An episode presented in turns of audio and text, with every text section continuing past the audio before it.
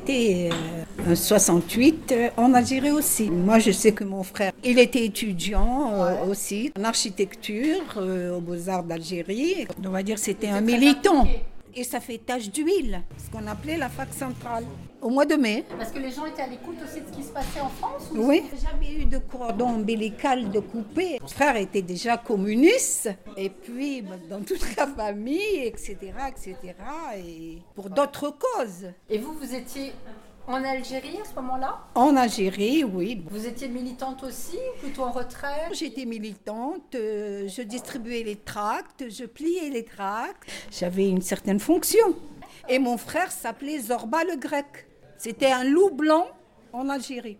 Mais les revendications des étudiants en Algérie, c'était C'était quoi C'était les mêmes, c'était quoi ouais. C'était à peu près la même chose, plus les, les événements, euh, par exemple, ce qui n'allait pas du côté syndical. euh.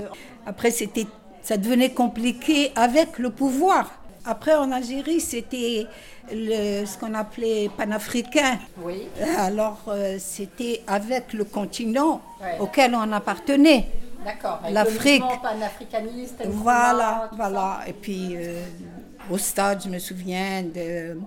Je sais plus, Myriam Makeba qui avait chanté euh, justement. ouais. ça. Et comment alors ça a évolué le mouvement euh, Après, ça a évolué avec euh, les événements du gouvernement, grandes manifestations et des arrestations. Mon Frère a été emprisonné, torturé, etc., etc.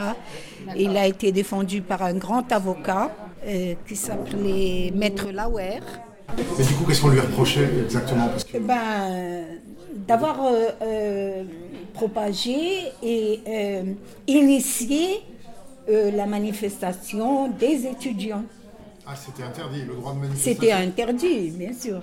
Et vous, Lila, vous étiez étudiante J'ai été à l'école normale El Harash. Je sortais du lot parce que euh, dans ma famille, euh, j'étais concernée. Mais est-ce qu'il y a eu des acquis Oui, je vais mentir si je dis qu'on n'a pas bénéficié des acquis, Ouais. des avancées. C'est pas vrai. On a eu des avancées. Bah, Il y a eu beaucoup d'avancées pour les femmes. Et au niveau des syndicats, les droits des syndicats Justement, le droit de faire grève, le droit, est-ce que ça a changé des choses ou pas Le droit de grève, je sais pas si, si ils ont. euh, En tout cas, c'est pas interdit. Mais je veux dire. euh, Ça ne l'était pas avant, mais euh, voilà.